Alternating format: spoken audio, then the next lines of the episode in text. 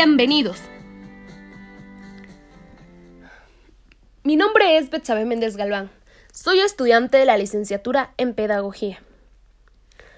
El día de hoy realizaré un podcast de elección libre debido a la materia de didáctica de los entornos virtuales del aprendizaje. Es una poesía que espero les guste. Comenzamos. De Humberto Ibarra Córdoba, La desdicha de ser sirviente.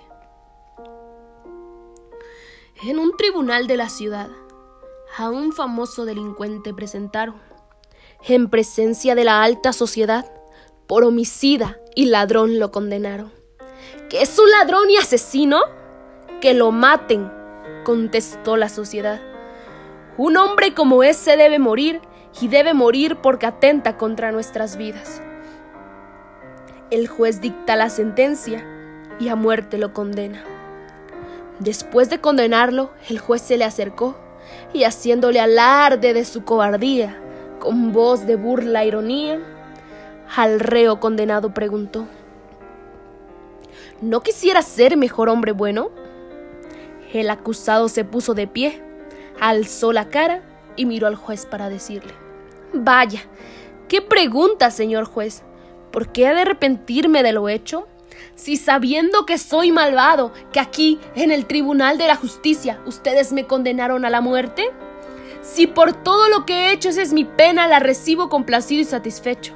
Está bien, señor, cumplo mi pena, pero nunca he de volver sobre mis pasos. Mejor ordene ya mi ejecución, que disparen sin piedad y con acierto, porque juro que solo estando muerto dejaré de ser un gran ladrón.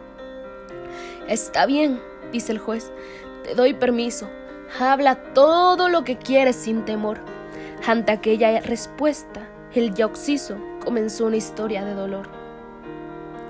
Cuando yo era niño todavía, conocí a una sirvienta desdichada, que a pesar de su trabajo noble y bueno, era siempre por sus amos maltratada. En el día soportaba los trabajos, los desprecios y regaños. Por las noches, después de acomodarme entre sus brazos, se dormía entre lágrimas y rezos. Así pasaron los meses y los años, hasta que una tarde, en la que se empezaron a extraviar cosas, maldita sea esa tarde para siempre, los patrones la acusaron de ladrona y después de torturarla moralmente, dos guardias se la llevaron presa. Dos días lloró en prisión, dos noches resuena aquella celda fría, dos noches, noches porque al día siguiente murió de un ataque al corazón. Esa mujer de la que les estoy hablando, esa mujer, señores de la sociedad, esa pobre que mataron sin piedad era nada más y nada menos que mi madre. Mi madre, malditos, mi madre cobardes, mi madre, mi madre que murió desesperadamente en aquella celda que aún veo todavía. Pero mi maldad no vino allí, señor juez, se lo aseguro. Mi maldad vino después, cuando una tarde hallé un niño que lloraba y se quejaba. Era un niño que tirado en un andamio frío, llamando a su madre, se deshacía. Corrí hacia él rápidamente. Quise hablarle, pero ya no pude, porque a la hora de levantarlo quedó entre mis manos y entre los brazos de la muerte.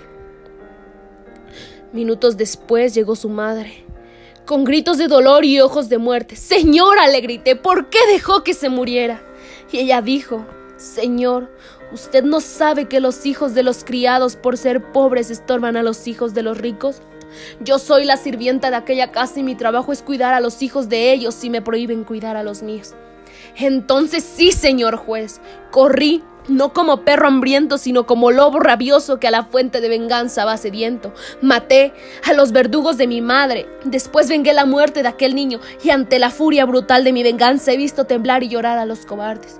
Entonces sí, señor juez, ordene ya mi ejecución, que la voy a recibir gustosamente pues prefiero morir como ladrón que morir como mueren los sirvientes.